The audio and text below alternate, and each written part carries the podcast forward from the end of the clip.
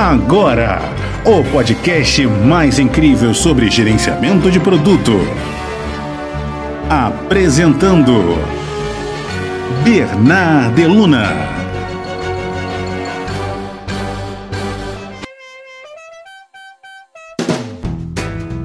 Estão três peixes em um tanque. Um pergunta para os outros: Como se dirige esse troço? Esse é um pouco difícil, tem que ler de novo para poder entender. Ou tem que ouvir de novo para entender. Esse mês faço seis meses trabalhando como PM remoto para uma empresa de fora. Dentro de muitos aprendizados, desafios para trabalhar uma empresa em outro idioma parcialmente, a rotina de um product manager também se torna algo desafiador no home office, né? Mesmo que você trabalhe em um co-work, mas de uma forma remota. E você? Trabalho já teve vontade de trabalhar como PM remoto para uma outra empresa? Eu separei três aprendizados para compartilhar com vocês sobre isso. Primeiro item é a construção de confiança e relacionamento. Sejamos sinceros, gente, todo relacionamento profissional que vocês levam até hoje foram construídos em almoços, conversas de corredor, de bebedouro, fora do escritório. Essa é a parte mais difícil de atuar em um trabalho remoto, porque a gente deixa de fazer é, parte daqueles micro momentos de uma empresa, principalmente quando muitas outras pessoas trabalham presencialmente e outras não. Como construir a confiança para pessoas, principalmente lideranças, quando os únicos contatos que você tem com essas pessoas são ligações, com pautas definidas e focadas em um, ponto específico de uma conversa da resolução de um problema. Algumas empresas fazem encontros mensais, onde todos os colaboradores se conectam e contam algo sobre o seu mês, sem precisar ser com foco profissional. Isso gera conexões e um momento também para a gente simular um ambiente de small talks, ou seja, aquele famoso papo furado, né? aquela conversinha ali que deixa você mais conectado com a outra pessoa.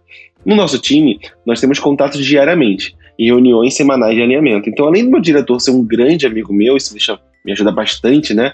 Eu ainda preciso criar algumas ferramentas para transpor isso para essas outras lideranças, já que a empresa é formada de áreas, né? E cada área com a sua devida liderança.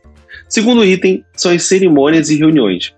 Eu confesso para vocês, gente, eu adoro reuniões. Juro, assim, é, eu gosto bastante, porque você já parou para pensar que uma reunião ela é um momento onde pessoas de diferentes backgrounds se juntam para resolver um problema juntos. Isso é muito bonito, isso é lindo demais, gente. Sei que nesse momento você deve estar pensando nas mil reuniões que você já participou sem sentido e que te frustraram, mas pense numa reunião real, eficiente. Porque as ineficientes existem em qualquer empresa. A grande verdade é, enquanto houver pessoas, haverá reuniões ineficientes. Essa semana mesmo, uma reunião que já estava agendada há semanas e que eu havia me preparado aconteceu fisicamente no escritório da, da, minha empresa lá em Los Angeles. E eles esqueceram de me ligar para participar. É verdade. E sim, gente, eu mandei mensagem nos minutos antes pedindo para a pessoa responsável me enviar o link quando eles fechassem uma sala. Mas aí eles fecharam a sala, começaram a conversar, não viram essa minha mensagem e não voltaram no Slack para poder olhar lá e me convidar. A grande verdade é que mesmo que eu tivesse na lista de participantes confirmados para aquele calendário, naquela reunião, eu não fui chamado. E aí, você que é remoto, você precisa, na verdade, sempre estar um passo na frente das reuniões.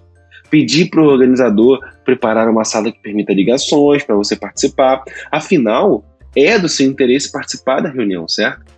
Ou seja, não depende da pessoa pensar que tem uma pessoa remota e ter esse cuidado. Então você sempre estar um passo na frente. Existem umas duas coisas numa reunião que são um grande desafio para um PM remoto. A primeira são as conversas entre as pessoas numa sala.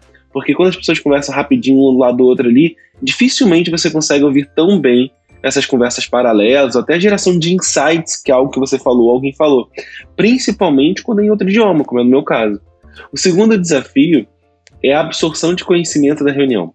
Porque quem está no físico possui mais sentidos ali abertos para poder captar o que foi discutido, enquanto quem está remoto perde um pouco mais. Por isso você precisa documentar tudo que for debatido e discutido e pedir, ou você mesmo fazer, uma ata de reunião. Com toda a discussão da reunião em um documento, você pode documentar os itens acionáveis, que a gente chama de são o que a gente vai fazer agora que a gente terminou de discutir tudo, né, para a reunião não ser ineficiente.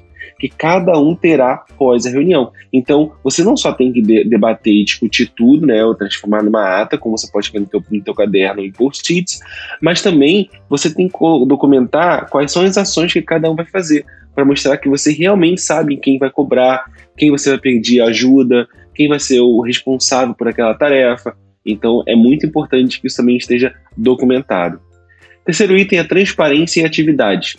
Existe a cultura de que quem é remoto não sabe trabalhar ou trabalha menos. Eu sei disso, eu sei que se você já deve ter ouvido isso também, eu via muito quando não era remoto. O que na verdade é um efeito psicológico, né? Porque se a gente não está vendo o outro, a gente imagina que ele não está executando o mesmo que você. A grande verdade é que as distra distrações de um off, ela lhe dá muito menos horas úteis de trabalho é, do que alguém que está trabalhando home office. Eu não sei se isso também funciona para quem trabalha em coworking, porque o coworking também deve ter muitas distrações. Mas o home office, eu posso te dizer, é muito menos distrações. Como eu já tenho experiência com remoto, já tinha experiência com trabalho remoto, eu busquei saber qual ferramenta de controle de atividades meu diretor usava. Então, com isso, eu entro no mundo dele. Ao invés de se adaptar a mim, eu tento me adaptar a ele. Então, eu pedi para fazer parte dessa ferramenta pelo menos compartilhando a minha lista de tarefas com ele. Então ele sabia o que, eu estava priorizando atacar do que a gente tinha combinado. Depois disso começar a funcionar uma, duas semanas, eu passei a ter um único board. Então a gente passou a criar um board único para o nosso time. E ele, inclusive, tendo o poder de mudar as priorizações para mim e colocar novas tarefas para mim. Isso gera uma confiança e um controle para ele. E assim ele passa a controlar um time que possui, entre eu e ele, quatro a cinco horas, dependendo do horário de verão, de diferença só de time zone. Então é super importante a gente ter uma, uma, uma, lista de tarefas assíncrona, sabe? Isso ajuda muito a gente. Assim, ele sempre sabe no que eu estou trabalhando e se a fila de coisas para fazer está acabando também. O interessante é que a ferramenta que a gente usa, que é a TickTick, é, permite não só mover os cards de status, né, como fosse um Trello, como também clicar no checkbox para dar done. Por que eu estou contando isso? Porque eu passei a colocar todas as tarefas finalizadas em done, mas sem clicar no checkbox permitindo que ele revisasse o que quisesse e me indicasse o que eu posso dar dano, ou seja, está revista ok, ou o que eu preciso atualizar ou corrigir. Se isso fosse no Trello, é como se você criasse uma coluna entre o doing e o done, onde você colocasse review, e aí ele consegue pegar todas aquelas e, re e rever, ou ele mesmo mover para o done. Simples assim. Claro que todas essas tarefas são tarefas que não envolvem projeto, porque todo o controle da user stories, epics, bugs, etc., são feitos no Gira. E aí sim, compartilhado para todos os stakeholders, não só para o nosso time de produto. Esse último capítulo é interessante porque ele esbarra também na construção da confiança e também esbarra no segundo item, que é as cerimônias, né? Por isso, além da importância de dar visibilidade a tarefas e entregas, precisamos nos encontrar. Mesmo, mesmo que uma, duas vezes por ano com nossos times, vai. Atualmente, a cada quatro meses, eu vou para o nosso headquarter lá em Los Angeles para abraçar meus amigos de trabalho, gerar mais confiança, reforçar a cultura da empresa, mas principalmente para mim, energizar os próximos meses de trabalho remoto. Trabalhar remotamente não é fácil. Tem dia que você quer tomar um café e bater papo, contar dos seus problemas pessoais para alguém, ou apenas ver pessoas. Porém, PMs nunca trabalham sozinhos. Então aproveite o bom relacionamento que você precisa ter com seus stakeholders para construir esse nível de relacionamento. Para eu lidar com o meu trabalho remoto, eu tenho alguns artifícios. O primeiro deles é: trabalho com Pomodoro.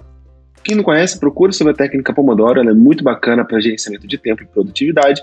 Esse Pomodoro ele me libera faixa de minutos ao longo do meu dia. Eu uso essas faixas para interagir digitalmente pelo Instagram com a minha audiência. Então tudo meu é bem cortadinho, fatiadinho. É, tem dias que eu não preciso pegar meu filho na creche. Então, os dias que eu não preciso pegar ele na creche, eu dedico uma hora antes de começar a trabalhar para atualizar os meus cursos, né, os meus conteúdos do meu curso de produtos incríveis. Outra coisa, ao, ao invés de tirar uma hora de almoço, eu tiro no máximo 15 minutos. Esses 45 minutos que eu ganho, né, não tirando uma hora de almoço, me ajuda a sair mais cedo ou começar mais tarde, sem prejudicar as minhas entregas. Como o time dos Estados Unidos só fica online no período da tarde, né, quando eles começam a trabalhar de manhãzinha, é para mim é à tarde, eu uso a parte da manhã para tarefas que exigem mais concentração em pesquisa, porque aí eu fico mais disponível na parte da tarde para reuniões e o Slack.